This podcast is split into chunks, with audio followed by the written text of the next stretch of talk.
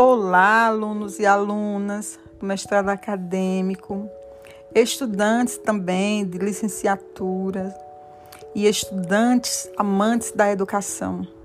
Sejam bem-vindos a mais um podcast da nossa série que estamos tratando de temas relacionados à educação. Como já sabem, eu me chamo Luane Diniz e sou aluna do mestrado acadêmico em educação da Universidade Federal de Campina Grande. Sejam muito bem-vindos e espero que a temática de hoje vocês gostem de dialogar com este tema muito pertinente que vamos falar hoje como a nossa educação ela foi se forjando a partir de pensadores, né, intelectuais nacionais. Então vamos lá. Hoje nós vamos discorrer sobre um modelo político educacional que na verdade ele ele permeou, sendo-se referente à ditadura militar que antecederam, na verdade, né, vieram bem antes, em 1964 a 1985. Esse é o período da ditadura militar, mas nós vamos estar contextualizando a partir de 1920 até esse período, para a gente compreender essa dinâmica. Nós vamos estar falando um pouquinho sobre o golpe, né, que esse golpe foi embasado nos princípios de ordem, no combate à subversão. Esse golpe também ele estava firmado nos princípios de comunismo, queria acabar com a corrupção e tinha sobre lema é, a bandeira ordem e progresso. Então foi um, um golpe bem arquitetado, bem planejado, que demandou tempo, para se inculcar na cabeça das pessoas que seria algo bom, seria algo valoroso para a nossa população, que ela ia ser beneficiada com todas essas mudanças que aconteceram nesse período. Também era, se pregava muito é, a segurança nacional, o desenvolvimento da nação a partir desses moldes. Então, gente, foi um regime muito ditatorial, autoritário, que ele combatia todas as pessoas que se levantavam contra esse sistema. Né? Nós estamos falando aqui especificamente nesse período da ditadura militar. Um dos nossos textos que a gente estudou, ele relata isso com muita ênfase. Então a gente está trazendo aqui essa conversa, uma coisa bem informal, para a gente poder se situar nesse contexto histórico. Este período é, foi um período de forte pressão aos, aos intelectuais, às pessoas que se, se colocavam contra o regime, contra o modelo de pensamento. Então elas foram perseguidas, elas foram sofreram repressões. E esses intelectuais, eles se baseavam é, nos seus estudos, a partir de modelos europeus, a partir da sua observação na sociedade, a partir do que eles acreditavam, né, diferente do que a proposta do governo oferecia. Que a proposta do governo, na verdade, era inculcar na cabeça dessas pessoas, por meio de uma doutrinação, esses princípios que esse período é, foi denominado período chamado Estado Novo. Então,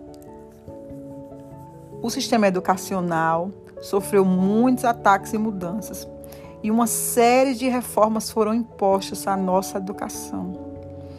Que essa, na verdade, nesse período, ela vinha possuir um caráter produtivo, é, e servia aos interesses de um grupo, na verdade, que dominava. Era vista como um veículo de mudança e disseminação dos interesses deste grupo. Já o ensino médio, pessoal, ele tinha, na verdade, não só o ensino médio, mas todo o, todo o sistema educacional, ele tinha objetivos específicos. O ensino médio, o objetivo principal deles seria a preparação dos profissionais necessários ao desenvolvimento econômico e social do país. Ou seja, era aquele ensino técnico que formava mão de obra para trabalhar de acordo com a necessidade da necessidade de produção. Já o ensino superior eh, eram atribuídas as funções de formar mão de obra especializada, né? Então já era mais, tinha mais um requinte na educação, requerida pelas empresas e preparar os quadros dirigentes do país. Então era poucas pessoas já tinham acesso a esse grau de instrução, já era uma pequena parcela da população que usufruía desse ensino superior. Esse modelo educacional ele ficou conhecido como tecnicismo. É importante a gente aqui enfatizar que os professores desse período, eles não possuíam liberdade para escolher os conteúdos, eles ficavam presos em um currículo. Esses currículos, na verdade, eles eram voltados aos interesses do governo e às intenções do mercado. Havia por trás de tudo isso uma ideologia positivista. Então, dessa forma, as medidas era, que foram tomadas pelos militares seria continuar no governo e para calar esses intelectuais que se oporam, que se, é, eram contrários a essa modalidade de ensino, na verdade, essa tendência de ensino, era imposto, gente, é, uma, um silêncio absoluto. Eles queriam reprimir qualquer forma de manifestação desses pensadores.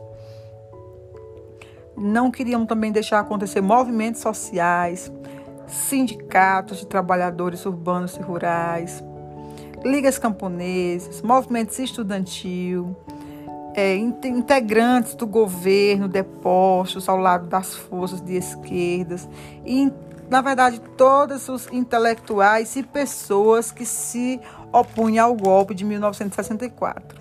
Todos eles eram vistos como inimigos do governo, eram vistos como forma de subversão.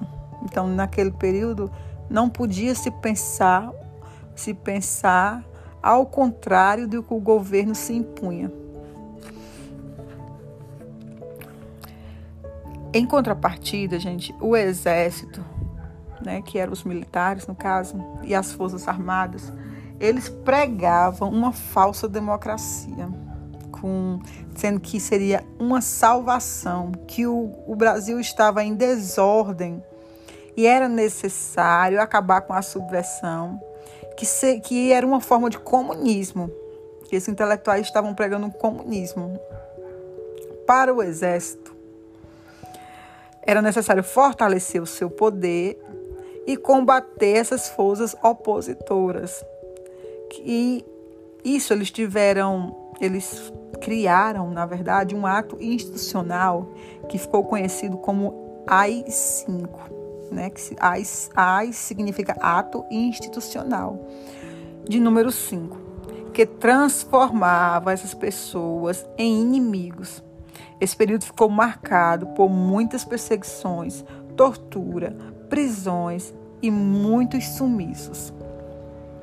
É tanto que tem vários documentários, documentários, vários registros, artigos que relatam depoimentos de pessoas que viveram este período né, de muita perseguição, muita perseguição. Eles, muitas pessoas foram presos, exilados, torturados e muitos corpos até hoje não foram encontrados. Né? Existem vários relatos sobre isso. Em ar arquivos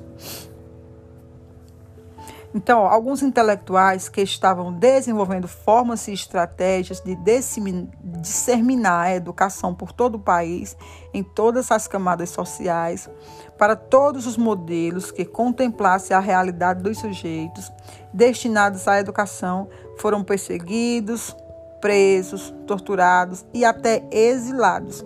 E um dos principais nomes que a gente conhece que foi exilado, que viveu esse período de muita perseguição, foi o nosso militante Paulo Freire, que este mês nós estamos ávidos comemorando o centenário de 100 anos. Se ele estivesse vivo, estaria completando 100 anos. Motivo de muito orgulho. Esse nordestino que nos deixou lições fantásticas. Então ele vê esse período e ele foi exilado.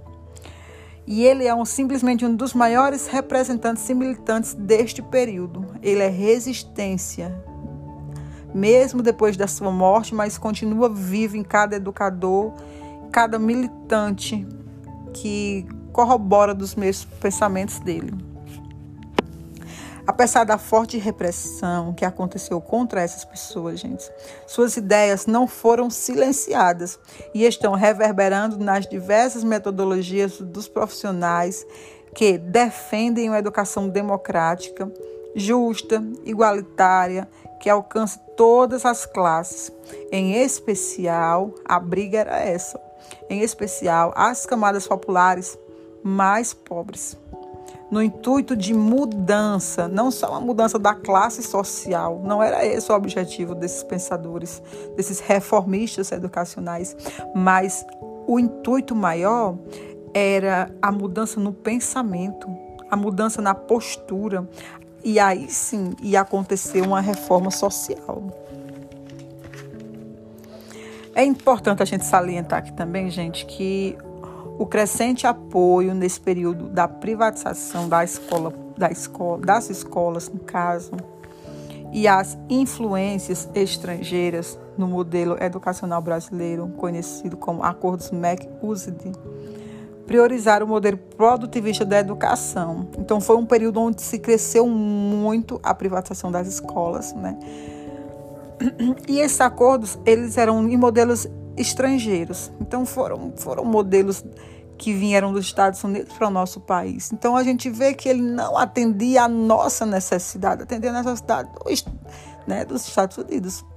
Então, ó, esse período foi de muitas mudanças, foi um período muito difícil, de muitas reformas em todos os setores nacionais, que marcaram todo o regime militar, que durou, na verdade, 21 anos, especificamente camuflado como um projeto de desenvolvimento que, na verdade, nós sabemos que na prática não tinha nada de desenvolvimento para as classes sociais que eram até muitas vezes subalternizadas. O único projeto de desenvolvimento seria para as elites, para os donos das empresas privadas que estavam usufruindo da força de trabalho da maioria da população, né, se beneficiando se beneficiando, onde apenas um grupo de empresários lucrava e os trabalhadores não tinham acesso, na verdade, a uma educação com muitas possibilidades, com qualidade, né? Então, gente, esse, esse podcast é curtinho mesmo.